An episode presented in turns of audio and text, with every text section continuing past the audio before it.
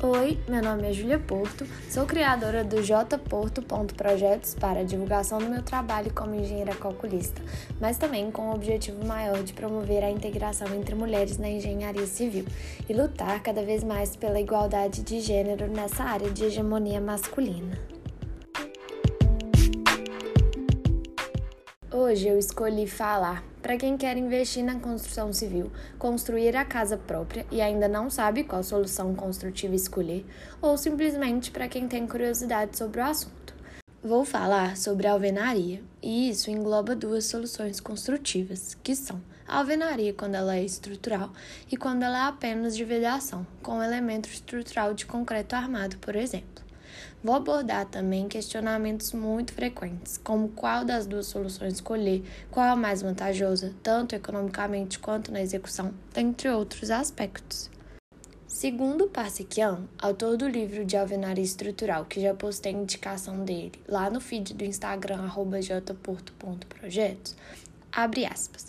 O sistema construtivo de alvenaria estrutural pode ser definido como um componente construído por blocos ou tijolos unidos entre si por juntas de argamassa. Isso forma um conjunto rígido e coeso. A alvenaria estrutural tem a função de absorver e transmitir ao solo ou à estrutura de transição todos os esforços a que o edifício pode ser submetido. A alvenaria também pode ter funções de vedação, apresentando conforto térmico, acústico, estanqueidade, resistência ao fogo e durabilidade. Fecha aspas. Falando agora um pouquinho sobre a história da alvenaria, ela se deu quando viram que o empilhamento de blocos dava certo. Com a necessidade que o homem tinha há milhares de anos atrás de se proteger do frio, dos animais, realizar cultos religiosos, etc., a utilização dos blocos começou a ser considerado um sistema construtivo. Com o passar dos anos, as coisas foram evoluindo, mas os edifícios antigamente não eram projetados com o conhecimento técnico que temos hoje, e sim empírico. Portanto, consideravam-se apenas o peso próprio da estrutura e grandes espessuras de parede para suportar a ação lateral do vento. E assim, a estabilidade da construção era assegurada pela gravidade. Mas aí, como o gasto de material era alto demais devido a essas grandes dimensões adotadas, se tornou cada vez mais necessário o estudo e utilização de métodos construtivos mais econômicos, até que foram aprimorando e chegando ao conhecimento que temos hoje. O Brasil teve sua primeira construção de alvenaria estrutural armada, utilizando blocos de concreto em São Paulo, e um conjunto habitacional chamado Central Park Lapa. O ponto positivo da alvenaria estrutural é que ela proporciona uma padronização, por ser um sistema modular de blocos. É possível executar ao mesmo tempo as etapas de estrutura e instalações, e dispensa o uso de componentes básicos do método convencional, que são as vigas e os pilares. Assim, a opção de construir com alvenaria estrutural, quando é comparada com o sistema convencional de concreto armado e alvenaria de vedação, se torna mais vantajosa, sobretudo no que se refere à economia, agilidade, facilidade construtiva e evitando desperdícios. Mas isso só acontece se as dimensões das paredes no projeto arquitetônico forem múltiplas dos comprimentos do bloco, porque, se não for, vamos precisar preencher esses espaços que sobram com blocos compensadores, o que gasta mais tempo na obra e ainda talvez preencher até com materiais como grout, que é uma argamassa composta por cimento, areia, água e aditivos. E aí tem a necessidade da utilização de formas também. Então, assim, a alvenaria estrutural compensa quando o projeto arquitetônico foi feito pensando nessa solução construtiva, porque tem que ter as medidas todas adequadas para o encaixe dos blocos, como se eles fossem um quebra-cabeça. Mas o que acontece muitas vezes é que a empresa, a construtora, tem a intenção de otimizar ao máximo o espaço no terreno para aumentar e valorizar o apartamento, por exemplo.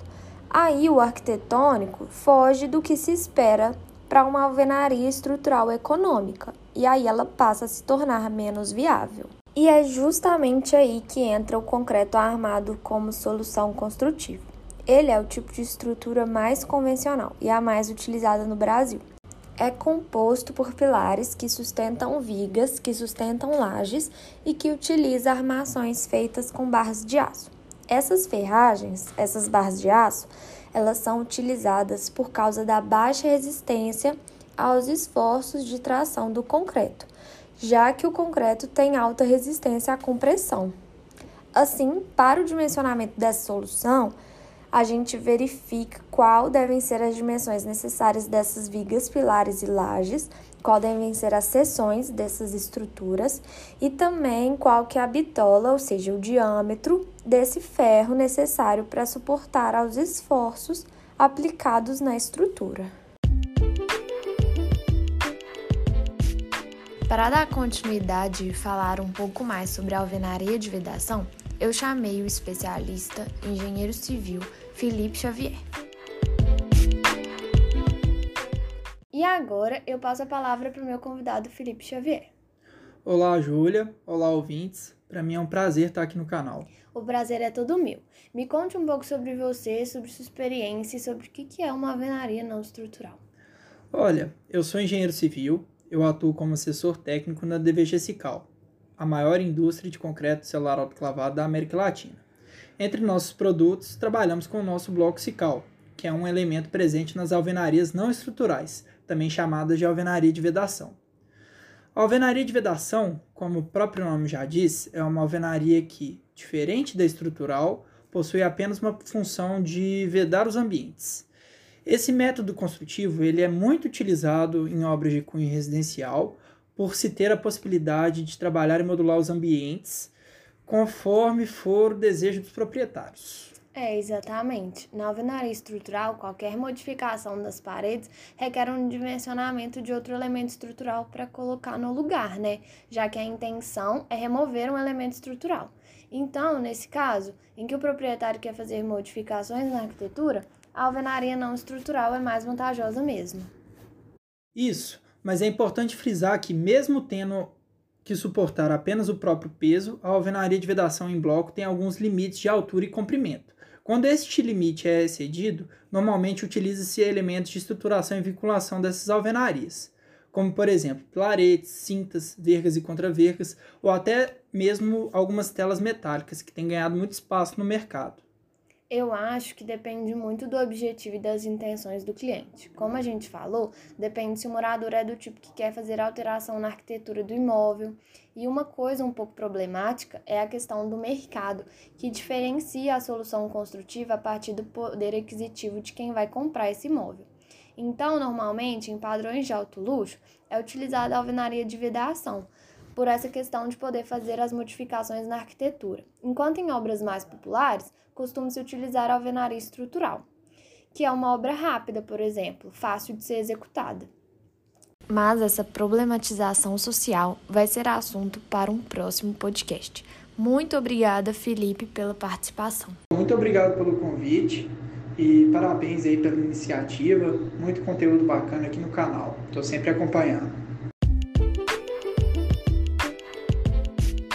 Então por hoje é isso, ouvintes. Espero que tenham gostado do assunto, que tenha sido esclarecedor e obrigado por escutarem até aqui.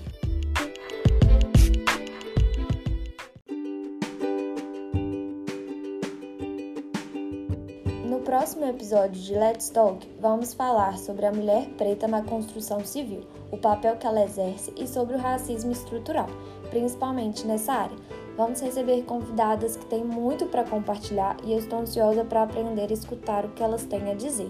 Até lá, enquanto isso, estamos no Instagram, compartilhando conteúdos sobre o que é ser mulher na engenharia, feminismo e outros assuntos técnicos da engenharia. Obrigada por escutarem. Beijos!